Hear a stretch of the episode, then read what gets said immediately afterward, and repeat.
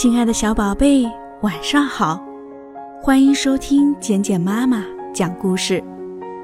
今天晚上，简简妈妈要给我们的小宝贝讲的故事，名字叫做《啄木鸟的遗嘱》。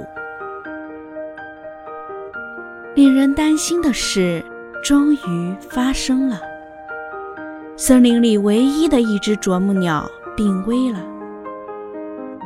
啄木鸟是大森林的巡回医生，它一辈子都在为森林的茂盛而操劳。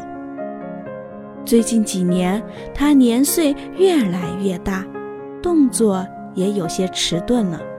大森林里的害虫也逐渐多起来，于是啄木鸟白天连着黑夜的干，终于累得病倒了。啄木鸟奄奄一息。他请来了飞行能手金妖燕，请他去遥远的地方把自己的侄儿小啄木鸟找来。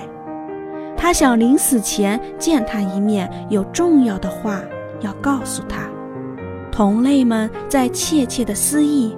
爱收集各种发光小玩意儿的喜鹊说：“也许啄木鸟有许多金币、戒指或宝石要留给他唯一的侄儿。”爱搬弄是非的乌鸦说：“是的，我每天天不亮就看见它往密林里飞，那里一定藏有它的财产。”好心的杜鹃说：“我看小啄木鸟那儿准有什么灵丹妙药，它要是一来，啄木鸟奶奶就有救了。”当啄木鸟的侄儿远道赶来时，老啄木鸟已经去世两天了，侄儿没看到他慈爱的姑妈，自然是很悲伤的。